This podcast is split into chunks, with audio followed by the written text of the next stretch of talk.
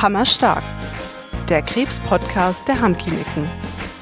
Wir wollen Krebspatienten und ihre Angehörigen auch auf das Leben nach der Akuttherapie vorbereiten.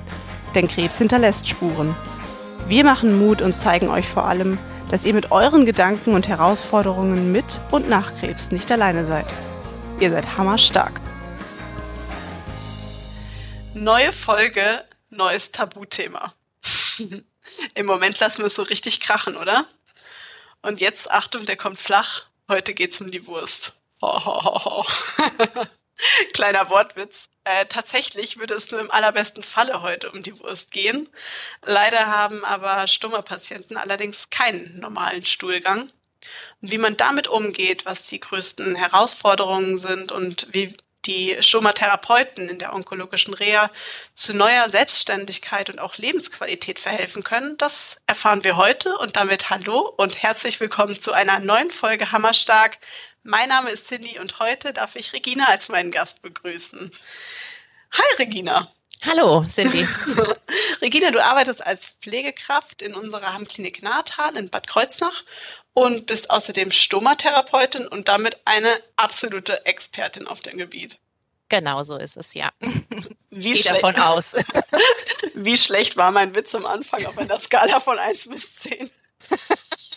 Müssen wir die Stomaträger fragen, ja. Schon schlecht, aber ähm, ja, wenn wir das Ganze nicht mit ein bisschen Humor sehen könnten, wäre es ja auch nicht gut. Und ich glaube, dass wir heute ein ganz, ganz wichtiges Thema ansprechen. Und ich bin Auf total froh, dass wir das hier zusammen machen. Ähm, bist du aufgeregt? Geht's dir gut oder? Ich bin nicht aufgeregt. Nee, mir geht's gut. Ja. Expertin halt. Dann äh, hast du bestimmt auch keine Angst vor unserer kleinen Aufwärmübung. Äh, die kleinen drei Fragen zu Beginn einer jeden Folge. Die kannst du ganz kurz beantworten mit einem Wort oder Satz. Und bist du bereit? Ich bin bereit, ja. Dann erste Frage. Hast du einen Lieblingsgeruch? Vielleicht irgendwas, was dich an irgendwas erinnert oder sowas? Hast du sowas? Ja, ein Parfum von Coco Chanel. Oh, und welches?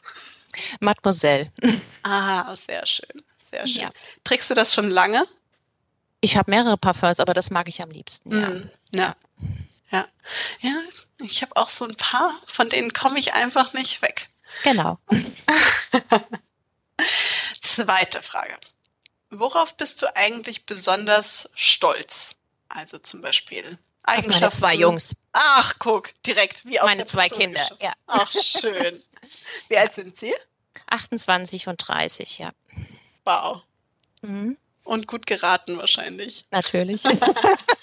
ah, schön. Hoffentlich hören Sie sich den Podcast an, um zu hören, wie stolz Mama ist. Die, die bekommen den jetzt vorgespielt, ja.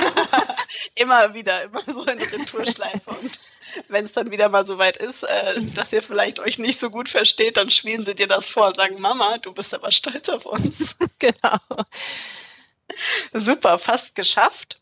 Und äh, jetzt die dritte Frage.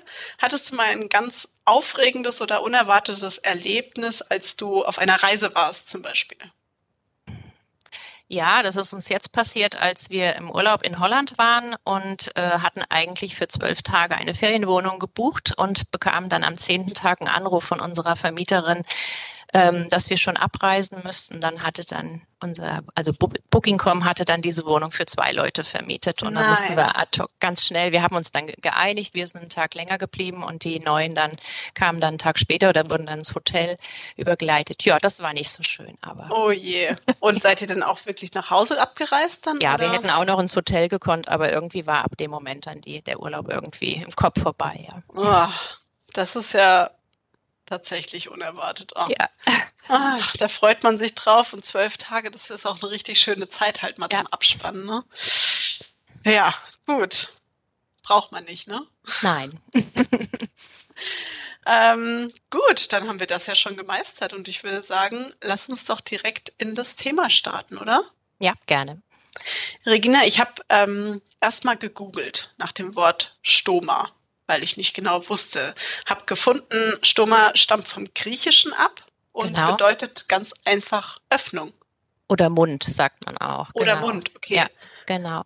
Also es ist quasi eine künstlich hergestellte Öffnung oder ein Mund am Körper, der die durch eine Operation entsteht. So habe ich das gefunden.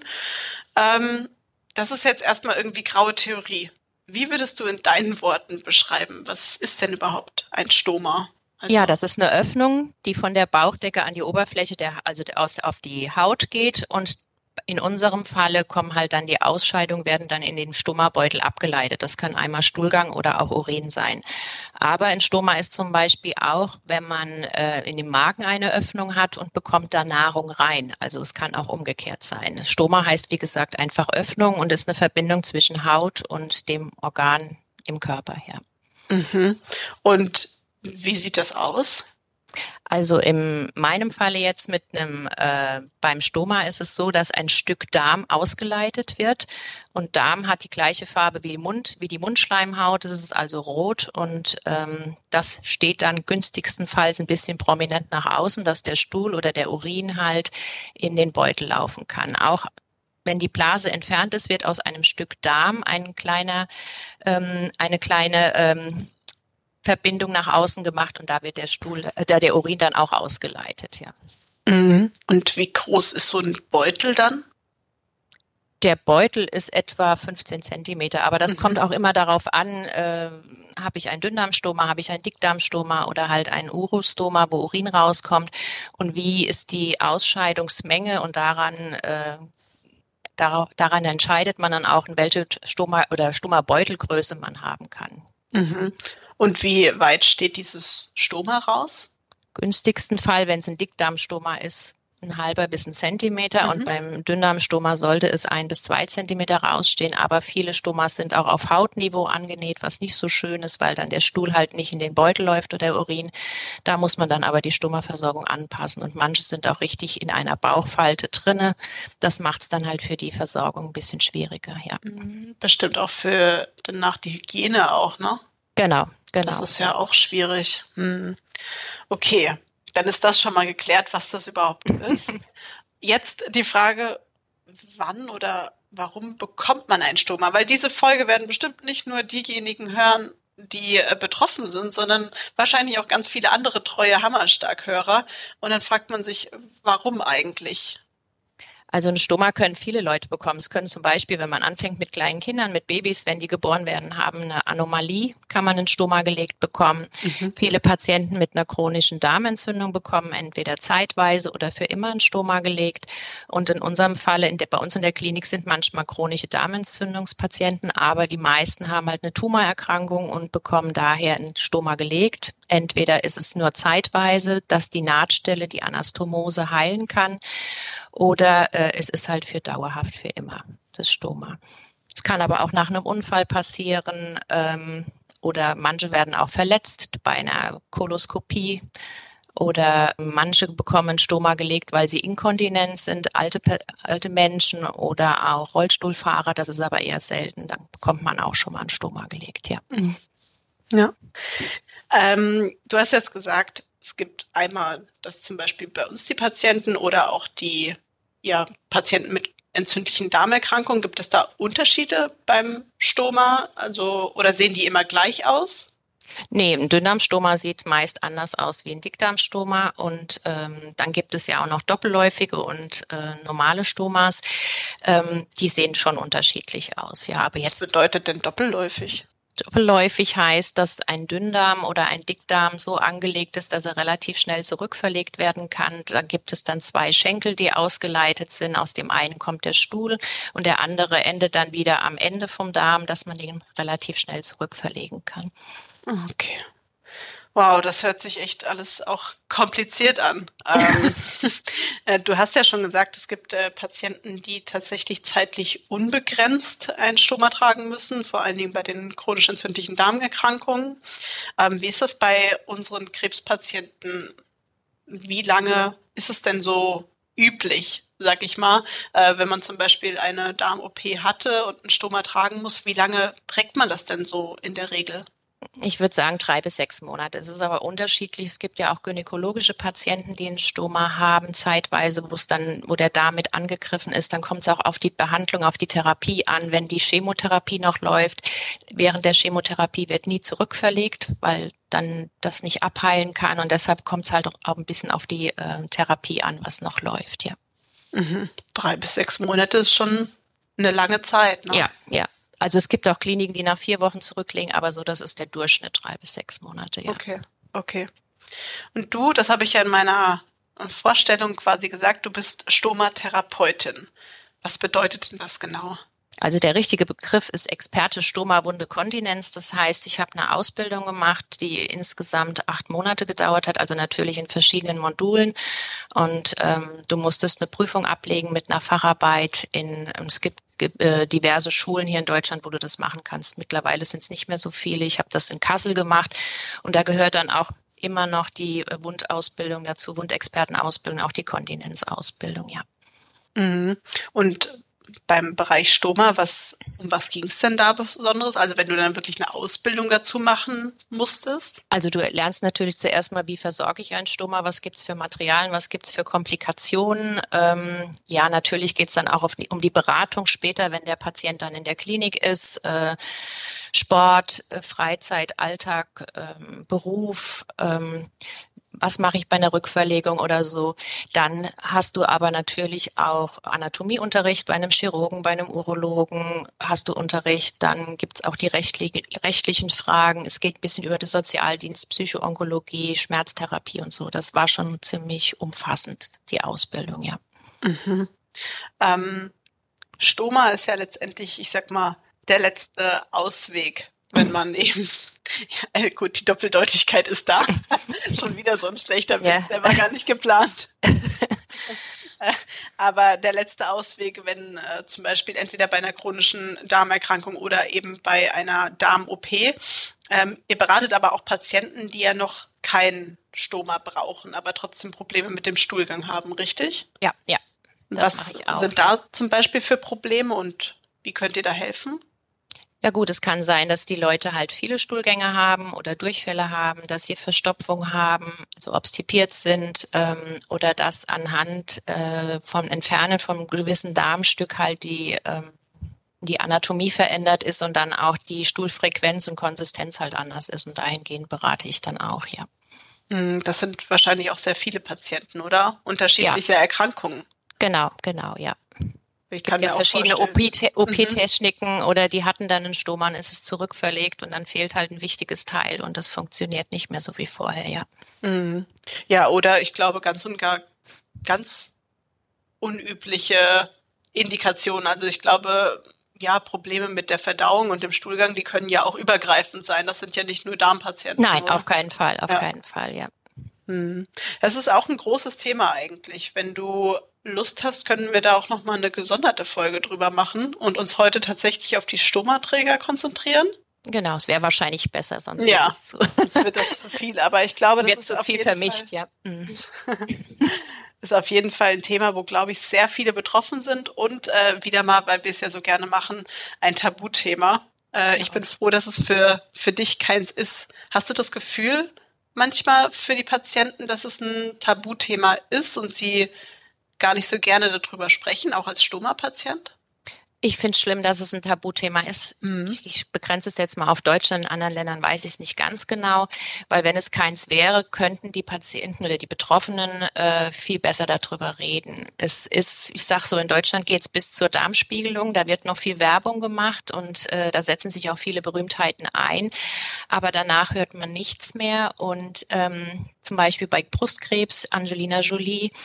Ähm, das steht, ist ein Beispiel, steht in den Medien, aber man hört halt nie jemanden, der einen Stoma hat. Und wenn der Patient wüsste oder der, der Stomaträger wüsste, der, der und der und der hat auch eins, dann könnte man viel offener darüber reden, dann wird man sich wahrscheinlich auch nicht so schämen, ja. Mhm. Wie erlebst du das? Wie kommen Patienten auf dich zu? Ist es dann so, dass man sagt, okay, das ist ja jetzt eine Stoma-Expertin, ähm, mit der kann ich offen drüber reden, oder ist da trotzdem noch ein bisschen diese Hemmschwelle? Selten. Also das ist vielleicht am Anfang, bis man sich kennt, aber die Stomaträger sind sehr, sehr offen zu mir, mir, mir mhm. gegenüber und stellen sehr, sehr viele Fragen, weil ich ihnen wahrscheinlich auch den Raum gebe. Das ist ja auch wichtig. Das ist ja ganz wichtig, dass sie mal alles das fragen können, was sie sonst nicht fragen können, selbst ihren Partner nicht. Weil wenn man betroffen ist, ist es ganz anders, wie wenn ein Gegenüber da ist, der zwar Mitleid hat, aber er kann ja nicht mitreden, was, was du für Sorgen hast oder für Nöte, ja. Mhm. Ja, du sagst, du gibst ihnen den Raum dazu, der vielleicht ähm, bei während der ganzen Akuttherapie vielleicht auch nicht gegeben worden ist. Ja gut, die haben schon die Versorgung in der Klinik auch durch Stoma-Experten mm. oder dann zu Hause ja auch im Homecare-Bereich, aber das ist ja nicht so wie hier. Ich bin jeden Tag da und bin nur dafür da und bin dann schon auch viel besser ansprechbar für sie.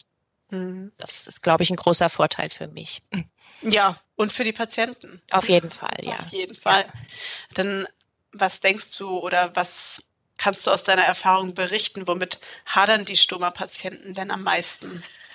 ähm, ja, am, am meisten Körperbildstörung. Das ist es halt mhm. mal. Man, man sieht nicht mehr so aus wie vorher, fühlt sich nicht mehr so attraktiv. Der Stuhl oder auch der Urin kommt nicht. Ähm, ich setze mich auf Toilette und danach ist es zu Ende, sondern es kann immer was im Beutel drinne sein. Das empfindet jeder als sehr unangenehm. Viele ekeln sich am Anfang natürlich auch vor sich selbst, obwohl es vorher nicht anders war mit dem Reinigen, aber man sieht es dann halt auch ähm, auch die Angst halt nicht mehr im Berufsleben so dastehen zu können wie vorher.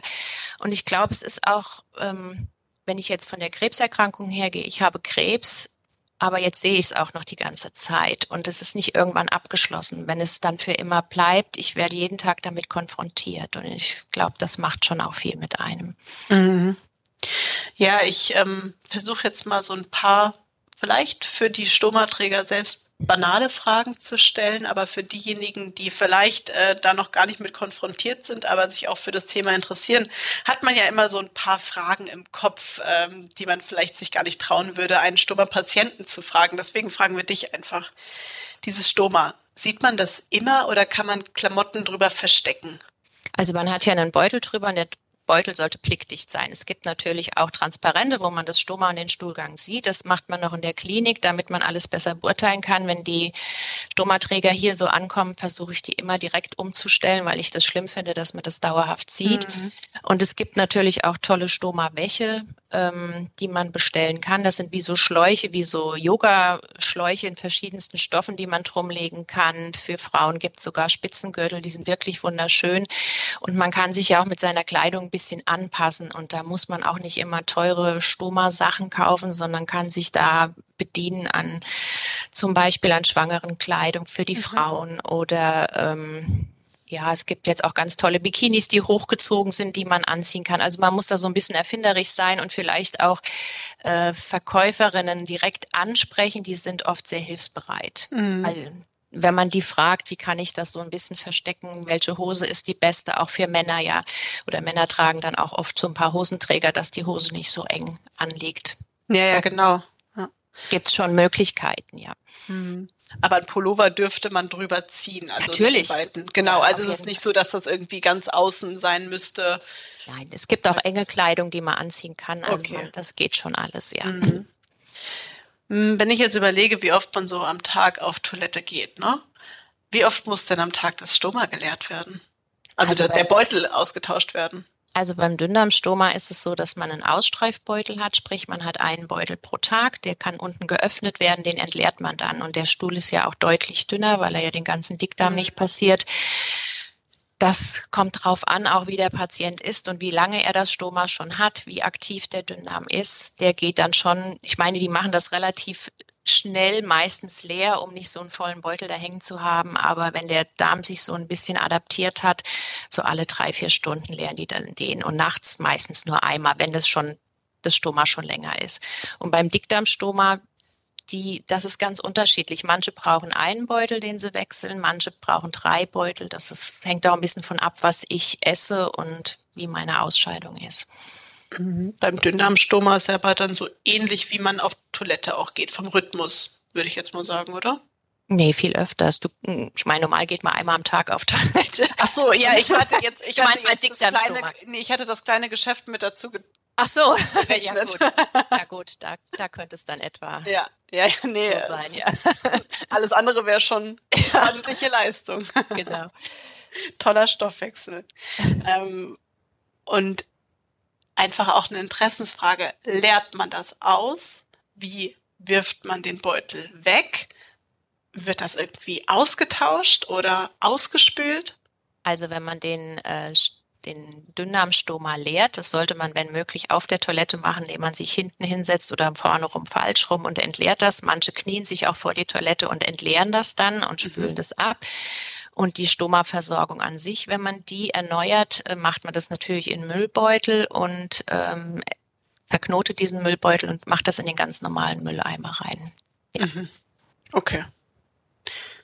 Und es hört sich jetzt auf jeden Fall schon auch ein bisschen nach Arbeit an. Kann man das alleine oder braucht man dabei Hilfe? Also du hast jetzt gesagt, das eine kann man ja kniend machen und ähm, aber das mit dem Wechseln und Verknoten hat man dann irgendwie die Gefahr, dass es währenddessen irgendwie weiter ausläuft oder also beim Dünndarmstoma ist es so, der ist ja sehr aktiv, der Dünndarm. Das macht man es, wenn möglich, vor dem Frühstück, also vor dem ersten Essen oder dann, wenn man weiß, mein Darm, mit der Zeit kriegt man das raus, ist nicht so aktiv. Man trinkt natürlich nicht vorher gleich was und dann kann man das eigentlich relativ gut versorgen und ähm, ja, ich bin immer dafür, dass es, wenn möglich, jeder selber für sich versorgen kann, dass er selbstständig wird. Manche, die halt meinetwegen blind sind oder wo ein Arm nicht so funktioniert, geht es manchmal nicht so. Oder wenn die Menschen zu alt sind und nicht mehr sich so gut bewegen können. Aber im Prinzip kann sich fast jeder selber versorgen und das geht auch mit der Zeit sehr, sehr schnell, mhm. wenn man da fit wird, ja. Ist das auch so ein bisschen eure Mission bei euch als Stoma-Experte in der Reha? Auf jeden Fall, auf jeden Fall. Also ich meine, es gibt welche, die sagen, ich mach, ich fasse das nicht an, das macht mein Ehepartner, dann kann ich mich da auch nicht reindrängen. Ich kann mich immer nur anbieten, es beizubringen, weil ich dann halt auch mal sage, was ist, wenn mit ihrem Ehepartner was ist, dann stehen sie da. Aber wenn es irgendwie möglich ist, leite ich jeden an, dass er es zumindest im Notfall versorgen kann. Auch ältere Menschen, die nicht mehr so fit sind, ja. Mhm. Und wie ist so der Ist-Stand zu Beginn der Reha? Können die Patienten sich da schon selbst versorgen oder sind sie da meistens noch relativ geschwächt und brauchen Hilfe oder helft ihr auch dabei? Also wir helfen natürlich dabei, also wir, ich hole die immer da ab, wo sie sind. Aber viele, viele kommen schon und können es. Die sind in den Krankenhäusern natürlich auch schon dabei, die Stoma-Experten, die anzuleiten, weil wenn sie sie dann nach Hause bekommen im Homecare, müssen die ja auch irgendwo angeleitet sein. Und Stoma-Versorgung wird in Deutschland nicht bezahlt, höchstens wenn du eine Indikation dafür hast, wenn du blind wärst oder wenn du eine Wunde am Stoma hast oder am Anfang wird manchmal die Anleitung bezahlt. Und ansonsten zahlst du das als Stomaträger selbst. Und deshalb versucht man halt, die Leute so schnell wie möglich selbstständig zu machen. Und die meisten wollen es auch. Die wollen auch selbstständig sein. Kann ich mir vorstellen. Ich meine, sonst ja. Äh, möchte man ja auch nicht unbedingt auf die Toilette begleitet werden. Genau. Ja. Hm, und wie ist das dann während der Reha? Kann man da auch als Stomaträger alle Therapien mitmachen. Also ich denke jetzt so an Schwimmbad natürlich, aber auch an unseren Kraftraum, Muskeltraining oder auch Massagen, wo man auf dem Bauch liegen kann. Kann man überhaupt auf dem Bauch liegen zum Beispiel? Ähm, man kann so das Bein ein bisschen anwinkeln und könnte auf dem Bauch liegen. Beim Dünndarmstoma eher ein bisschen schwierig, mhm. weil nicht, dass es dann abgeht, aber hier die Massagen finden dann meistens im Sitzen statt. Das geht auch ganz gut. Oder ähm, und was das Schwimmbad angeht, wenn es von der OP-Dauer, also wenn sie lang genug schon operiert sind und sie haben keine Wunde mehr, tue ich jeden äh, ja motivieren, ins Schwimmbad zu gehen. Wer noch nie ein Schwimmbadgänger war, muss jetzt auch keiner werden. Aber die sollten das schon machen, auf jeden Fall. Weil hier können sie sich, hier können sie es lernen und sich trauen und werden dann auch mutiger für draußen. Und Kraftraum, es gibt, man soll natürlich die Bauchdecke schonen, gerade nach jeder Bauchoperation am Klar. Anfang. Aber ähm, ich selbst habe so Broschüren, wo ich ihnen auch immer beibringe, dass die selbst ein paar Übungen auch schon im Zimmer machen, weil die wollen was machen. Und es ist auch wichtig, die Bauchmuskulatur und Rückenmuskulatur bedingt ähm, zu trainieren, sonst bekommt man Rückenschmerzen, wenn man die Bauchmuskulatur nicht mehr äh, beübt und äh, man hat auch keinen aufrechten Gang mehr. Deshalb ja, ist man da mittlerweile schon noch ein bisschen lockerer geworden, weil wenn man einen Stummerträger hat, der 18 Jahre alt ist, dem kann man nicht sagen, du darfst heute nichts mehr heben und darfst nichts mehr machen. Das geht einfach nicht. Das ist ja dann kein Leben mehr. Ja. Das stimmt. Wenn du diese Übungen hast, ähm, die kannst du mir ja einfach mal zukommen lassen und die können wir natürlich auch hier in die Show Notes packen oder auf Instagram. Kann ich machen, ja, klar. Ein bisschen was mit nach Hause geben können. Das machen wir immer ganz gerne.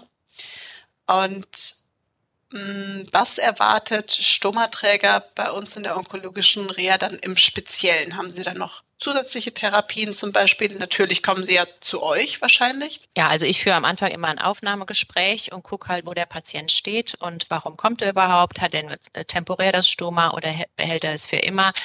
Danach richtet sich natürlich auch das, wie ich ihn betreue. Ähm, wenn er es nur temporär hat, muss ich ihn auf jeden Fall auf die Rückverlegung äh, vorbereiten. Dann bekommt er auch auf jeden Fall Beckenbodentraining hier, dass der Beckenboden, der jetzt dann im Moment, also der Schließmuskel, der nicht arbeitet, der Beckenboden, dass der trainiert wird für die Rückverlegung. Ähm, und der, der das Stoma für immer behält, hat natürlich ganz andere Fragen und ähm, also ich führe jedes Gespräch im Patientenzimmer drin und ganz oft sage auch immer, schreibt euch Fragen auf, löchert mich, solange ihr hier seid. Dann gibt es natürlich auch Gesprächskreise oder wenn ich so Themen habe, wo ich mehrere, zwei, drei Patienten haben, die so das Gleiche haben, dann führe ich die auch schon mal nochmal zusammen und führe dann ein Gespräch mit denen. Das tut denen auch gut, dann miteinander zu, zu sprechen. Und die ähm, Selbsthilfegruppe, die Ilko, die Frau Nied aus Wiesbaden, die kommt einmal in der Zeit der Reha zu uns. Das ist auch für die Patienten wichtig und weise aber auch immerhin auf die Internetseite von stummawelt.de, wo sie sich auch dann in so Chats bewegen können. Das finde ich ganz gut da, weil das so ein bisschen kontrolliert überwacht wird, dass diese Chats auch gut sind, dass da nicht irgendjemand sich da selbst darstellt und die Stummaträger noch verunsichert, ja. Mhm. Ja, auch die Adressen werden wir euch auf jeden Fall in die Show Notes packen, ähm, weil das ist ja, das ist ja gut, wenn man sich da gegenseitig miteinander austauschen kann. Ähm, du hattest ganz zu Beginn auch schon mal das Thema Sozialmedizin oder Sozialberatung angesprochen. Wie ist das denn? Kann man mit Stoma arbeiten?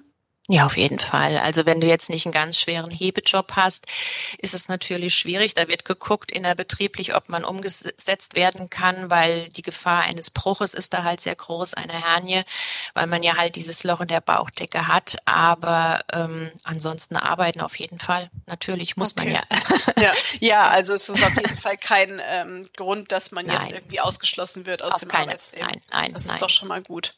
Auch wieder ein Stück Normalität. Das ist ja quasi auch immer so ein bisschen euer Ziel, ne? Selbstständigkeit, ja. Normalität. Das ist ja das Ziel generell bei uns in der Reha, in der onkologischen Reha, dass man eben wieder zu neuer Lebensqualität zurückgeführt wird und auch einfach wieder den Alltag zurückgeführt wird auf alle Arten und Weisen.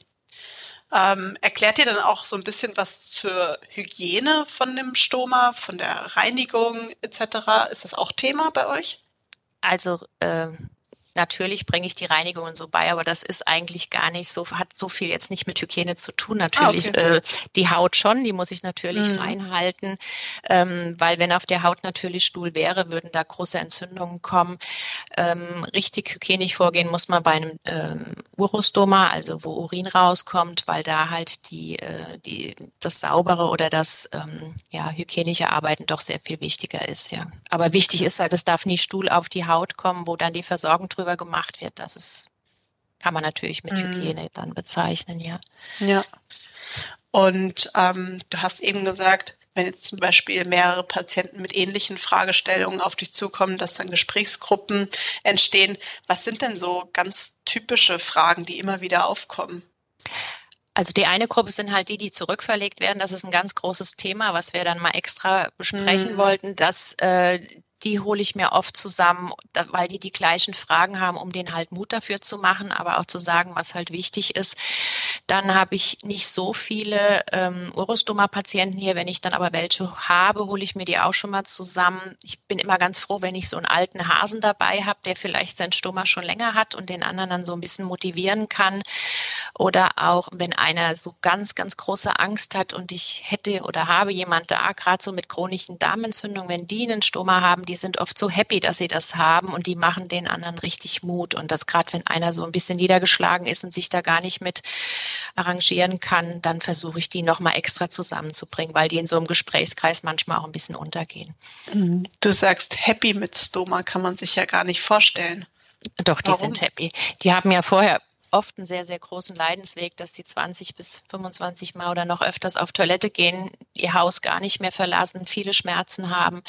Und wenn die dann einen Stoma haben, sind die absolut glücklich und die es zurückverlegt bekommen könnten, überlegen sogar manchmal, ob sie es überhaupt zurückverlegen lassen, weil es ihnen jetzt so gut geht damit, ja. Mhm.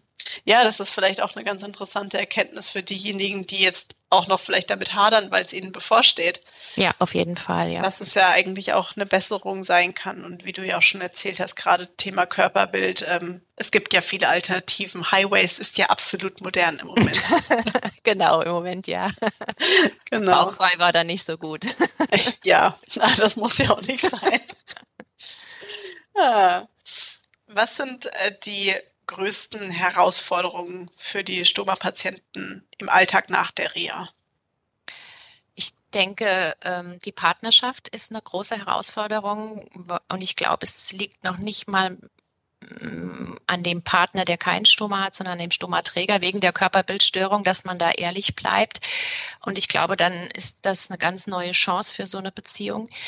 Natürlich die Arbeit, kann ich meine Arbeit weiterhin verrichten oder nicht, ähm, ist ein sehr, sehr großes Thema. Und dann auch, wenn ich in, bei Freunden in der Gesellschaft unterwegs bin, was bin ich für ein Mensch? Gehe ich offen damit um oder halte ich es doch lieber versteckt vor den anderen? Ähm, Stomachs können ja auch Geräusche machen. Hört es jemand? Ja, weil wenn ich jetzt hier Luft ablasse, hört, äh, das kann ich ja kontrollieren, die können das nicht kontrollieren. Ach das so, man, okay. kann man halt hören. Ähm, Wie hört sich das an?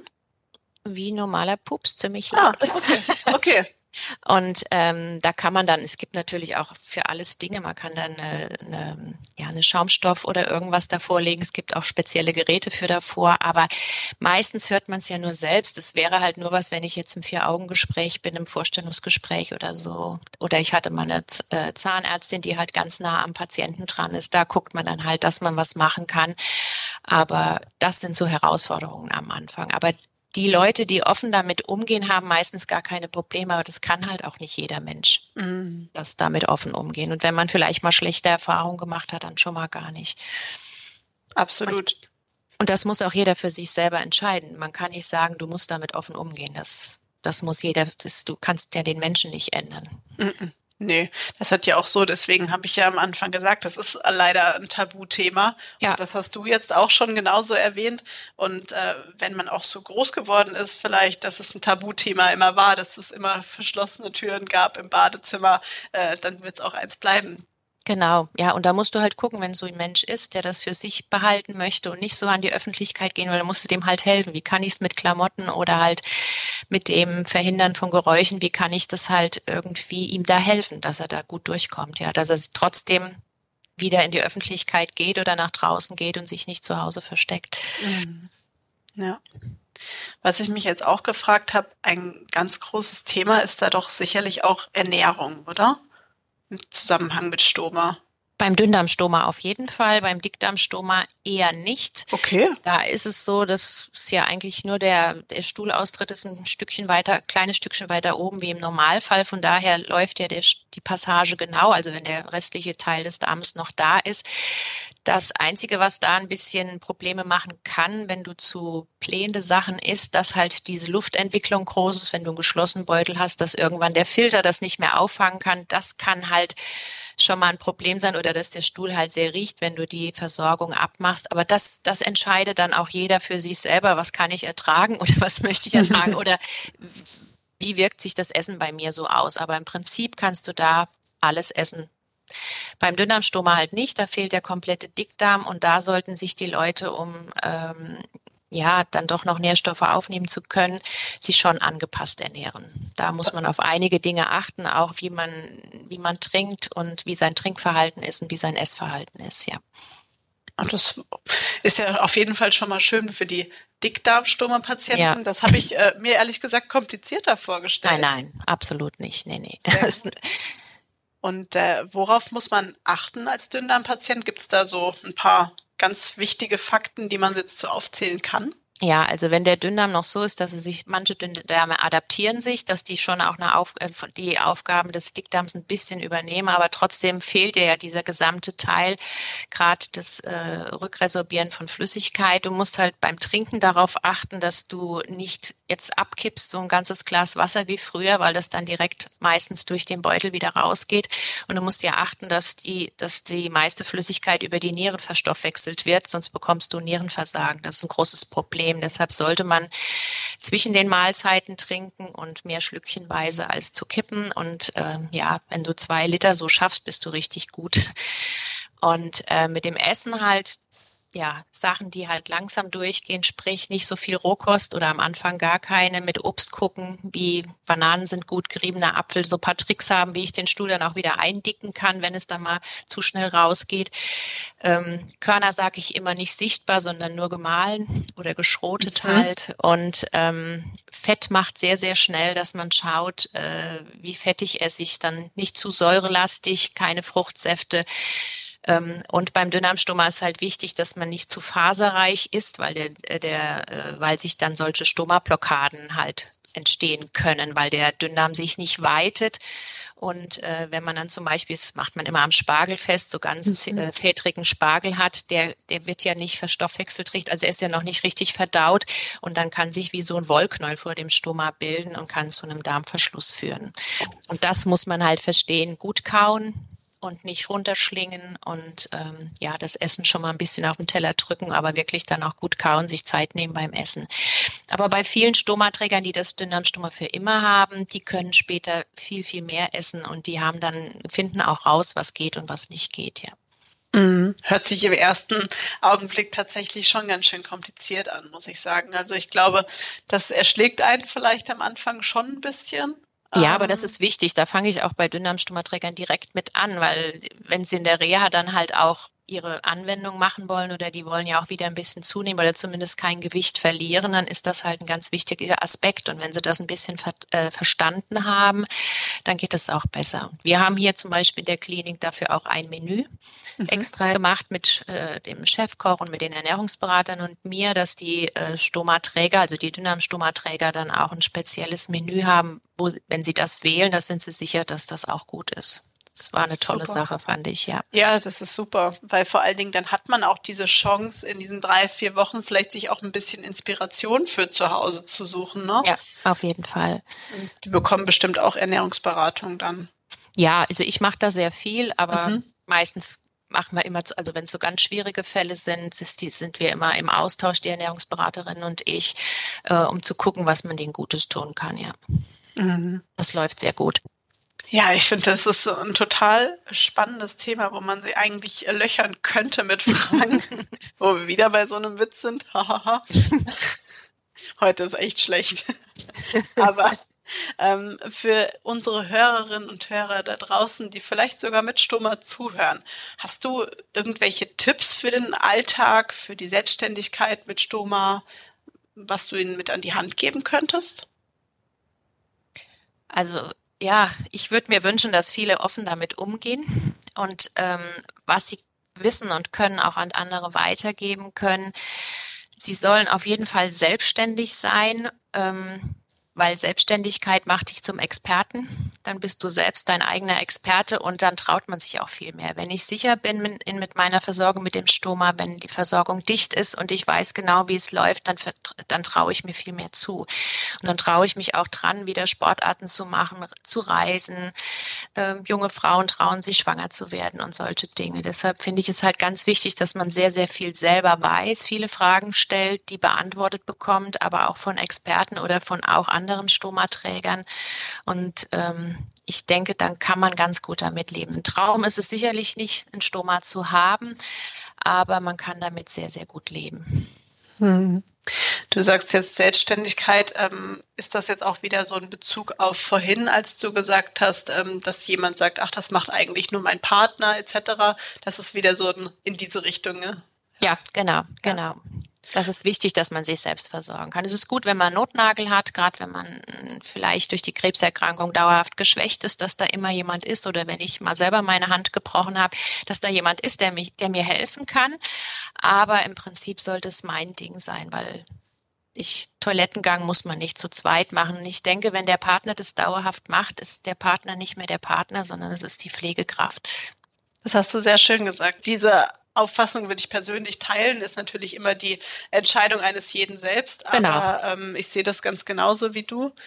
Und eigentlich wäre es ja dann am besten, wenn man das, was man in der Reha gelernt hat, also dass man dann eben selbstständig Stoma-Experte ist, dann vielleicht zu Hause an seinen Partner weitergibt, um eben diesen Notnagel zu haben. Und dann kann man sich auch genau. selbst kontrollieren, äh, was habe ich jetzt mitgenommen eigentlich. Ja, ja, und je sicherer ich bin, desto sicherer trete ich halt auch meinem Partner gegenüber auf. Weil wenn mhm. ich sicher bin, dann muss ich nicht mehr diese Ängste haben, dass er mich vielleicht nicht mehr mag oder nicht anfassen möchte. Mhm. Ja. Und genauso ist es bei den Kindern oder bei Freunden oder so. Und dann kann ich auch viel offener drüber reden. Je mhm. sicherer ich bin und je mehr ich weiß. Du hast jetzt eben auch, apropos Kinder, ja gesagt, junge Frauen trauen sich schwanger zu werden. Ist das ein Thema? Ähm, Gibt es da Risiken in dem Zusammenhang? Also du musst natürlich, du musst halt schon engmaschig kontrolliert werden, weil der Bauch sich ja vergrößert, dass das Stummer sich nicht verändert. Die Versorgung muss oft angepasst werden, aber es gibt keinen Grund, wegen einem Stoma nicht schwanger werden zu können. Es gibt ja diese Frauen mit chronischen Darmentzündungen oder die halt das, das Stoma haben von Geburt an. Und die können natürlich auch schwanger werden, ja. Mhm. Also kann man zusammenfassend sagen, es ist natürlich nicht schön. Ähm, es gibt aber auch Menschen, die dankbar sind für das Stoma, das ihnen ge gegeben wurde, weil genau. alles andere eben noch schlechter wäre. Und man hat auch die Möglichkeit, selbstständig zu sein. Auf jeden Fall. Im also. Alltag einfach wieder ja normal, so, so normal wie möglich eben zu, zu bestehen. Ne?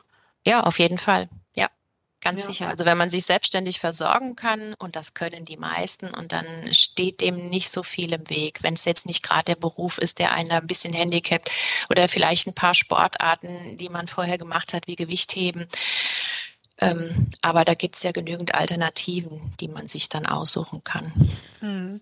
Jetzt vielleicht noch eine, die ist mir eben eingefallene persönliche Frage zum Schluss. Wie kamst du dazu, dass du dich so interessierst für das Thema, dass, ähm, dass du diese Ausbildung sogar auch machen wolltest? Das sind bestimmt nicht so viele, kann ich mir vorstellen, die das gerne machen.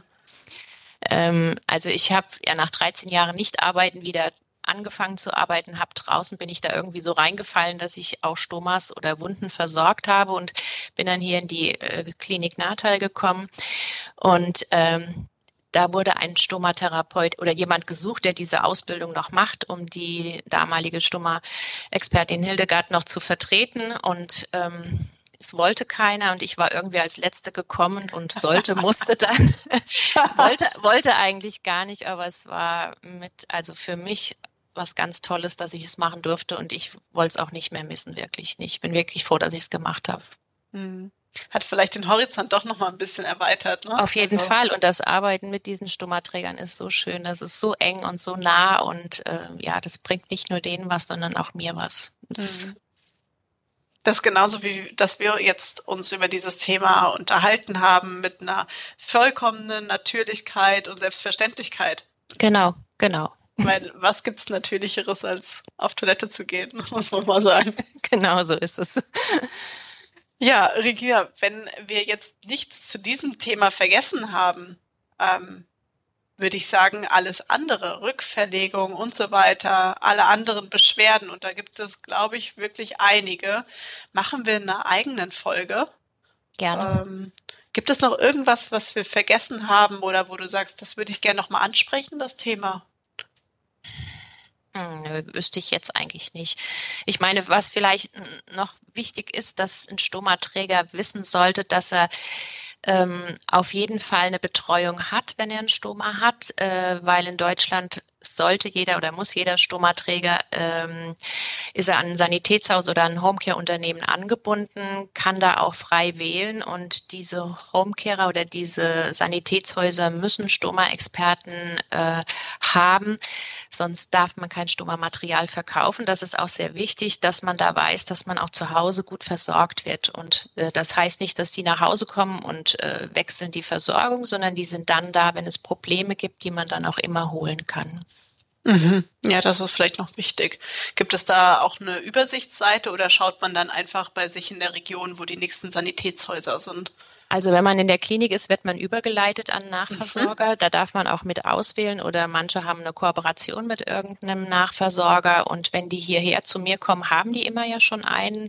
Und äh, wenn sie nach Hause gehen, setze ich mich auch meistens mit diesen Nachversorgern in Verbindung, wenn es der Patient oder der Stommaträger nicht selber macht, äh, um nochmal den Ist-Zustand zu besprechen, weil sich auch oft was verändert in der Reha, weil die ja relativ früh nach der Klinik kommen und dann wird die Versorgung nochmal angepasst oder der Patient ist dann selbstständig oder was dann halt noch zu machen ist, dass der Austausch auch da ist. Und das ist für den Stomaträger auch wichtig, dass er, die haben meistens ein Kärtchen von ihrer Stoma-Betreuung und das ist wirklich wichtig, dass sie das haben, ja. Mhm. Ja, das ist ja schon mal gut, dass man wenigstens immer einen Ansprechpartner hat, äh, wenn du eben mal nicht mehr in der Nähe bist. Ja, nee, das ist wichtig mhm. auf jeden Fall, ja. Ja. Ja, wunderbar. Ich fand's super interessant. Dann würde ich sagen, machen wir hier erstmal einen Cut und äh, machen das nächste Mal weiter mit den mit der Rückverlegung und allen sonstigen äh, Problemen in dem Bereich und kommen wir doch jetzt zum Schluss lieber noch mal zu einem anderen Thema, zu unserer Hammer Story. äh, und diese Hammer Story ist mal wieder tierisch gut. Wir haben ja in den Hammkliniken herrscht ja eigentlich Tierverbot. Das äh, hatten wir auch, glaube ich, mal in einer der ersten Folgen in unserer Hammer-Story, wo dann jemand gefragt hat, dass er nicht vielleicht doch seinen Goldfisch mitbringen darf. Aber um die Kliniken herum geht es richtig tierisch wild zu. Bei euch im Nahtal hattet ihr am Hang schon ganz oft Ziegen und Wildschweine, gell? Die Ziegen waren eingesperrt, äh, äh, eingezäunt, die Wildschweine laufen so rum, ja. ja, hier in Bad Sohn-Münster tummeln sich auch immer hier am Hang direkt neben meinem Büro unsere sogenannten Reha-Rehe, so nennen wir die jetzt immer. Die haben wir auch, ja. Und in Nordfriesland gibt es ja mit dem Westküstenpark sowieso schon einen ganzen Zoo in der Nachbarschaft. Aber das ist ja noch nicht alles. Wir haben euch in einer Podcast-Folge ja schon mal von unserer Fledermaus-Invasion erzählt. Im Norden tummeln sich Frösche und Störche. In Bad Soden äh, ist tatsächlich neulich eine freilaufende Katze durch unsere Büros getigert. Die haben wir mal ganz schnell wieder nach draußen begleitet. Die ist hier tatsächlich durch mein Fenster hier reingesprungen, okay. das war geöffnet. Und äh, wir haben auch Insektenhotels in den Kliniken, da summt und brummt es und ganz bald stellen wir Tausende und Abertausende neue Mitarbeiter ein. Weißt du schon, was es ist? Nee. Die tragen alle eine gelb-schwarz gestreifte Uniform und sind sehr fleißig. Die Bienen. Die Bienen. Äh, ein Bienenstock mit 50.000 Honigbienen wird ähm, zunächst jetzt erstmal in Bad Soden eingenistet quasi und als ähm, Bienenstock aufgestellt und jetzt äh, voraussichtlich dann nächstes Jahr werden in allen Hammkliniken weitere Bienenvölker implementiert. Das ist alles im Zuge unserer Hammkliniken Go Screen Initiative. Und dann bekommen wir sogar unseren eigenen Honig. Okay. Wir haben ja den Imker hier schon in der Klinik. Wollte ich gerade sagen. Wir haben ja mit eurer Klinikleitung, äh, der Uli Bocklet, ist ja schon Imker. Genau, das kann er ganz gut. Der Honig schmeckt. Hast du schon probiert? Ja. Sehr gut. Also, wir wollten damit nur sagen, Tierverbot in Hammkliniken bedeutet nicht, dass wir nicht tierlieb sind, auf jeden Fall. Und äh, ja, sind euch eigentlich während der Reha auch Tiere begegnet? Das könnt ihr uns ja mal zeigen. Oder dir, äh, Regina, sind dir schon mal besondere Tiere begegnet? Ja, gut, Rehe haben wir hier, wir haben mhm. Wildschweine. Ähm, Enten hatten wir schon gehabt, die von der Nahe hochkamen. ja. Genau. Auch nicht schlecht, auch nicht schlecht. Ja, bin ich auf jeden Fall gespannt. Könnt ihr uns gerne mal auf Instagram unter hammerstark.podcast schreiben. Und ja, ich sag ja auch den Reha-Rehen immer guten Morgen hier. Aber jetzt würde ich sagen erstmal Tschüss. Regina, Tschüss. es hat mir richtig viel Spaß gemacht mit dir. Es war ein super Thema. Es war, hat sich total normal angefühlt, mit dir über dieses vermeintliche Tabuthema zu sprechen. Und ich freue mich schon auf unseren nächsten Podcast.